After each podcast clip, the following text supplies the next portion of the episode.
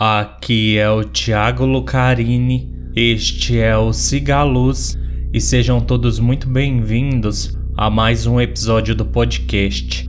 E lembrando que se você tiver um relato e quiser me enviar, mande para o e-mail cigaluzpodcast@gmail.com que a sua história estará sendo contada. E considere tornar-se um apoiador do Cigaluz entre no site apoia.se barra Podcast ou apoie este projeto pela opção Pix, que é o próprio e-mail do Cigaluz. A sua ajuda fará toda a diferença para este podcast.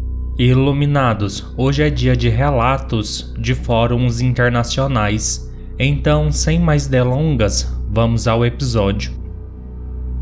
Relato 1 Árvore assombrada. Havia uma velha árvore a cerca de 50 metros da nossa casa e ela ainda está lá. Deixe-me explicar sobre. Ela é uma típica árvore assustadora que cresce no topo de cemitério, sem folhas, sem frutos, até hoje. Os idosos dizem que uma vez um marido matou sua esposa e um filho de um ano por volta da uma da manhã e os enterrou lá. Desde então, uma mulher com vestido branco aparece sob a árvore e canta uma canção de ninar segurando o bebê no braço. O que irei relatar a seguir aconteceu quando eu tinha 15 anos. Um dia fui acordado por um pesadelo por volta da meia-noite e 55. Me levantei para usar o banheiro e estava voltando para o meu quarto. Então eu ouvi uma canção de ninar. Isso me surpreendeu, porque não havia nenhum bebê em nossa casa ou nas casas vizinhas. De repente, me lembrei sobre esse incidente. Isso me assustou. Eu lentamente olhei da janela para aquela árvore e, meu Deus, Havia uma mulher com vestido branco segurando um bebê e ela tentava consolar seu filho cantando. E também notei que seu rosto estava coberto por seus cabelos pretos. Depois de meia hora, ela desapareceu lentamente chorando, como se alguém a estivesse machucando dentro daquela árvore. Reparei nela por um bom tempo e ela apenas cantava a canção de Ninar e andava em volta daquela árvore o tempo todo. No dia seguinte, o incidente aconteceu novamente. O choro dela me deixa triste. Parece que ela teve muitos sonhos que não pôde realizar em sua vida. E o amor por seu bebê é sem palavras. Eu sinceramente gostaria de poder me comunicar com ela. Já faz muitos anos que não vou lá, desde que nos mudamos de cidade, mas de acordo com a população local, este evento bizarro pode ser presenciado até hoje. Relato 2 Rádio Eu tinha 17 anos e estava sentado sozinho na sala assistindo TV. Era cerca de 11 e meia da noite. Todos os outros já tinham ido para a cama Sempre fui uma coruja noturna, então não era um horário incomum para mim. Eu tinha o hábito de ficar sentado na sala de estar com a TV ligada enquanto jogava meu PlayStation portátil. Tendo esse hábito, não era incomum eu ouvir ou ver coisas estranhas, algo que eu experimentei muito ao longo dos anos. Este só se destaca porque eu acho meio engraçado. Enquanto eu estava sentado jogando o meu jogo, do nada, um rádio relógio que minha mãe mantinha ao lado da lareira ligou e começou a pular as estações de rádio. Observe que este era um rádio analógico, o que significa que você tinha que girar fisicamente o sintonizador para encontrar uma estação. Após cerca de 3 segundos, ele desliga.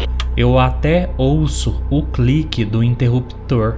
Achei estranho, mas enfim, voltei ao meu jogo.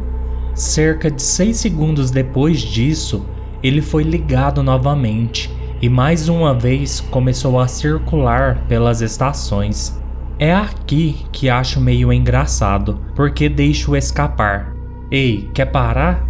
E imediatamente depois de dizer isso, o rádio desligou e não ligou novamente, e eu ouvi o que parecia ser alguém sentando no sofá perto da lareira. Tive a imagem mental engraçada de uma pessoa fantasmagórica triste e fazendo beicinho se abaixando e começando a girar os polegares. A imagem me fez sentir mal e, na verdade, peço desculpas por soar cruel. Eu só não queria que meu pai acordasse e viesse invadindo a sala gritando comigo por fazer barulho. Relato 3 Ala Infantil Assombrada Meu nome é Chantelle, tenho 29 anos e esta é a minha história. Meu filho de dois anos foi diagnosticado com leucemia e por isso tivemos que deixá-lo internado em uma enfermaria oncológica infantil, conforme o esperado por algumas semanas. É uma enfermaria antiga e misteriosa, pois o hospital data de 1876 e é muito silenciosa e assustadora à noite. De qualquer forma, alguns dias depois de nossa estada, coisas estranhas começaram a acontecer.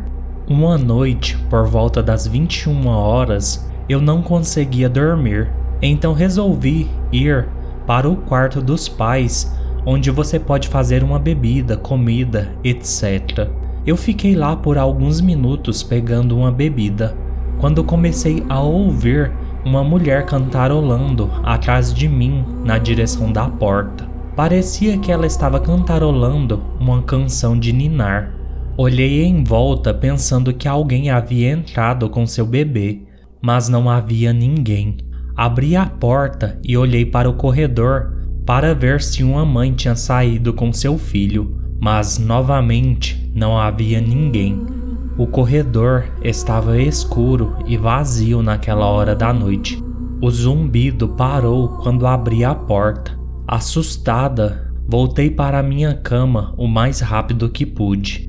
Outra noite fui ao banheiro e as torneiras de repente abriram bem na minha frente e a descarga foi acionada. Então eu ouvi um sussurro alto bem no meu ouvido. Foi difícil entender. Eu gelei, surtei e saí de lá o mais rápido que pude. Quase no final da internação do meu filho no hospital, eu estava dormindo profundamente ao lado dele quando de repente fui acordada por uma voz masculina gritando: Chantelle, acorde! Havia uma sensação de urgência em sua voz. Acordei com um solavanco, o coração batendo forte, pensando que havia algo errado com meu filho, mas não havia ninguém ali. Apenas uma cortina balançando levemente em volta da cama do meu filho. Também não havia enfermeiros na enfermaria na época. Eu sinto um frio ao pensar nisso. Demorei um pouco para voltar a dormir naquela noite. A última experiência que tive foi por volta da uma hora da tarde.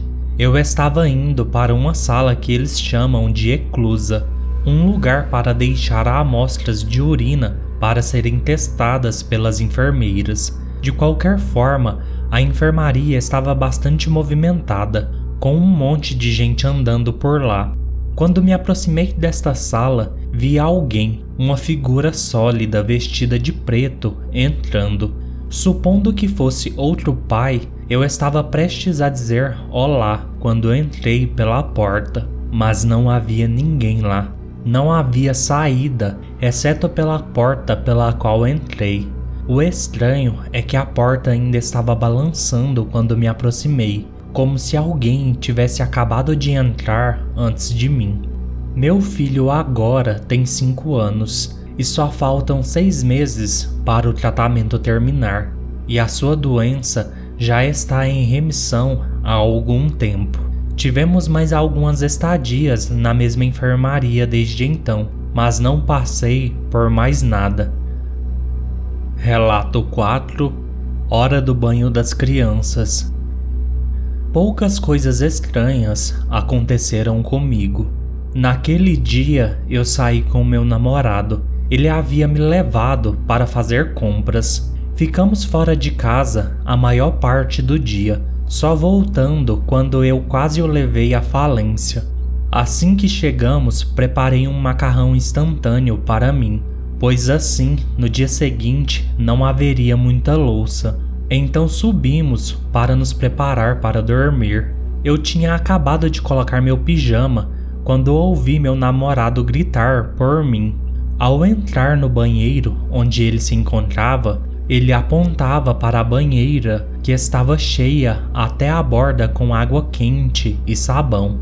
Nós dois estávamos muito confusos. Então ouvimos o que parecia ser o som de crianças animadas vindo da banheira.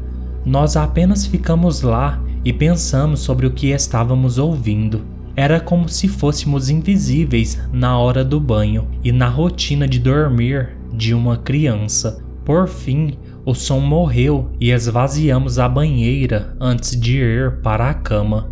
Acordei nas primeiras horas da manhã para ver uma nota que dizia: Não perturbe as crianças.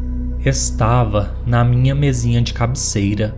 Acordei meu namorado e ele viu por um breve segundo antes de a escrita desaparecer. Nós nos levantamos e procuramos por algo fora do comum.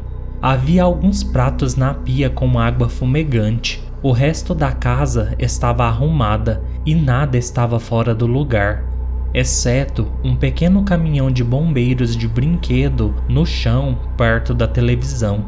Bem, eu acho que é uma mãe tentando cuidar dos filhos, talvez desde os velhos tempos. Vou tentar investigar para ver o que pode ter acontecido com eles nesta casa. Relato 5 A cadeira do meu avô. Meu avô morreu em Nova Jersey em 1939. Sua filha, minha mãe, fez quatro anos cerca de um mês e meio depois. Tudo o que mamãe se lembra sobre seu pai é que ele a segurava em uma cadeira de balanço e lia para ela. Há uma irmã mais velha que confirma isso. Em 1959, meus pais moravam no Arizona e, na expectativa de seu primeiro filho, eu, compraram uma cadeira de balanço em uma loja de segunda mão, o que agora seria chamado de brechó, suponho. Não posso contar nada sobre a história da cadeira, não consigo encontrar nenhuma marca nela. É uma moldura de madeira com um assento de couro acolchoado, que foi estofado várias vezes desde que entrou na família, provavelmente fabricada antes da Segunda Guerra Mundial. Em algum momento de 1960, meu pai se tornou a primeira pessoa a ver a cadeira balançar. Isso não era uma surpresa, pois a casa era velha, perto de uma rua movimentada sem ar-condicionado. Então as janelas ficavam abertas com frequência e a família incluía dois gatos. Então papai realmente não ligou muito para isso. A cadeira acompanhou a família até Nova Jersey e depois para Illinois, onde minhas memórias da cadeira começaram. Ao crescer com a cadeira, sempre se soube que, de vez em quando, a cadeira balançava sem ocupante. Não acontecia o tempo todo, ou mesmo com frequência. Parece que acontece mais quando mamãe fica chateada há muito tempo. Muitas pessoas viram a cadeira balançar ao longo dos anos, membros da família, convidados, mas estranhamente mamãe não. Eu não me lembro de ninguém dizendo que eles, na verdade, viram a cadeira começar a balançar, embora muitos a tenham visto parar e alguns, eu inclusive, a tenham parado. Mamãe sempre afirmou que a cadeira foi balançada por seu pai que estava apenas nos verificando. Quando questionada sobre como ela veio a pensar isso, ela sorriu e disse que seu pai lhe disse isso. Nunca tiramos dela mais do que isso. Para ser honesto, Toda a minha vida tivemos animais de estimação em casa, geralmente gatos. Que eu saiba, nunca vi um gato sentar-se na cadeira. Não acho que seja sinistro, embora possa parecer à primeira vista. Os animais não evitam a cadeira. Eu segurei gatos enquanto estava sentado na cadeira. Os cães, quando os tínhamos, iam até nós enquanto estávamos na cadeira, assim como qualquer outra peça de mobília. A cadeira sobreviveu a várias recordações das várias casas. Ela viajou do Arizona a Nova Jersey, a Illinois, dois endereços, ao Wisconsin, ao Texas, dois endereços, ao Novo México, de volta ao Arizona e finalmente a Carolina do Norte. Acredito que seja a peça de mobiliário que está na família há mais tempo. Embora mamãe e papai tenham comprado alguns móveis mais velhos quando os meus avós paternos morreram. No início deste ano, uma sobrinha de mamãe e papai estava visitando a nossa casa com o marido e os filhos. Duas vezes durante a semana, o marido dela foi acordado por um barulho e quando ele, um oficial do exército, investigou, viu a cadeira de balanço balançar, e esse acontecimento trouxe todos estes fatos à minha memória. O último relato de hoje: Sinal Vermelho. Sempre vejo fantasmas. Às vezes eles apenas caminham, às vezes ficam em algum lugar. Desde que eu me lembre, eu estou sempre com medo e não consigo dormir com as luzes apagadas ou sem alguém ao meu lado. Também não sei por que os vejo. Eu queria saber o que eles querem. Eles são almas ou apenas más entidades que querem que eu tenha medo?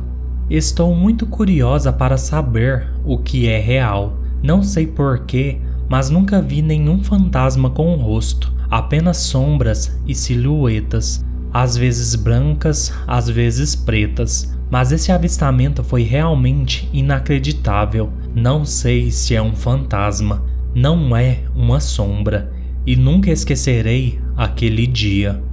Eu e minha irmã mais velha costumávamos brincar com nossos amigos vizinhos. Jogávamos algum jogo. Naquele dia eles ficaram com raiva de mim e eu fiquei com raiva deles, mas não me lembro o motivo. Então eu os deixei e fiquei parada ao lado do balcão da loja da minha mãe.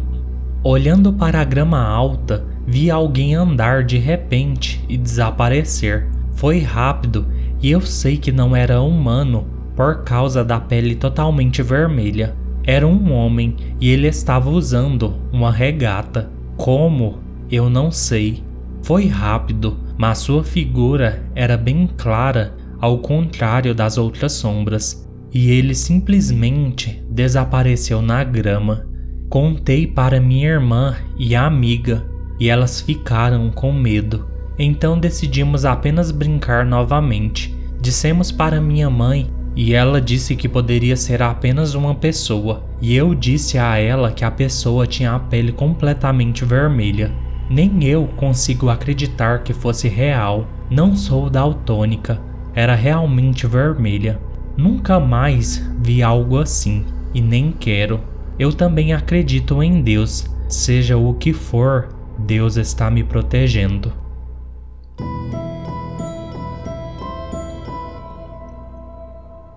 Bem, iluminados, este foi o episódio de hoje. Espero que tenham gostado. Peço, como sempre, que curtam, comentem Avaliem e sigam o podcast nos seus agregadores de preferência, especialmente no Spotify. Venha fazer parte do Cigaluz, me enviando seus relatos. Sigam o Cigaluz também no YouTube, pois eu estou disponibilizando os áudios aqui do podcast nessa plataforma também. No mais, fiquem todos bem e sigam a luz.